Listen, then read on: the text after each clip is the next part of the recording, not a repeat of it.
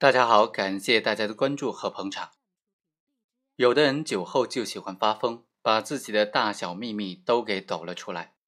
有时候这些发疯呢，大家成为酒后谈资也就没什么。但有时候啊，这些酒桌上的疯话也能够让你遭受牢狱之灾啊。今天讲的就是这样一个案例：行为人呢在酒桌上喝多了，就放言说我有毒品卖，大家谁要买啊？结果听众就真的以为他要卖毒品了，所以就报警。警方就说：“那既然他有毒品要卖，又没有抓到这个现行，那你就跟他联系，说要买毒品。如果他真的拿毒品过来，我们就把他抓了，让他坐牢。那这种情况能够认定为贩卖毒品吗？”好，我们来看看案件的具体的细节。王某曾经在东莞生活了多年。就结识了毒品的货主小辉。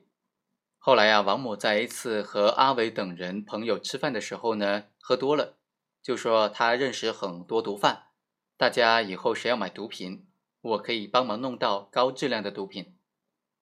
他的其中一个不太熟的朋友阿伟呢，就问他说：“你真的有毒品吗？”这个王某就说有，六万五千块钱一公斤。阿伟啊，于是就报警了。在警方的安排之下。阿伟和王某进行了毒品交易，王某在毒品交易过程当中就被民警给抓获了。经过鉴定呢，涉案的毒品共计九百九十九点四八克，都检测出了甲基苯丙胺的成分。王某自己就当庭认罪了，但是他辩称说是阿伟主动联系他要买毒品的，然后他才去找小辉要毒品来贩卖的，毒品根本就不是他自己的。他的辩护人就提出啊。指控王某主动联系阿伟贩卖毒品这一事实情节是不清的，证据是不足的。本案是公安机关利用特情引诱的特殊的侦查方法破获的毒品犯罪案件。王某的贩毒行为自始至终都在公安机关的掌控之下，不可能完成毒品的交易，毒品也不可能流入社会造成危害，所以应当认定为犯罪的未遂。走上贩卖毒品犯罪的道路，跟特情人员的引诱密切的相关。涉案呢具有很大的偶然性，主观恶性相对较小，请求法院给予从轻处罚。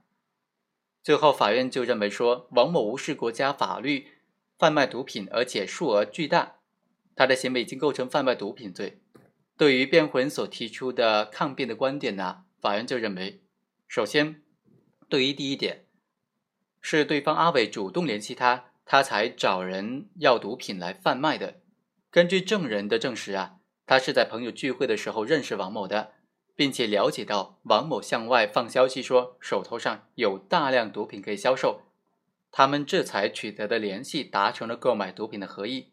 所以王某自己向外透露了有毒品代售的这个信息，引发了这个案件。所以啊，辩护人提出的所谓王某是受人诱惑，被动的参与贩卖毒品的意见是不能成立的。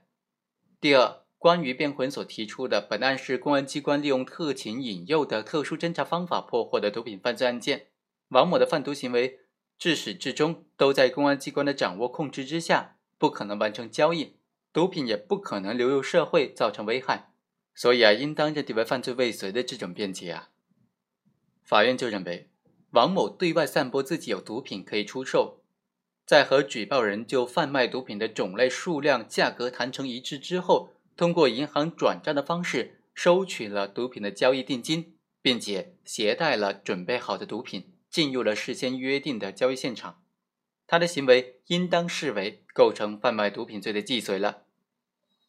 好，以上就是本期的全部内容，我们下期再会。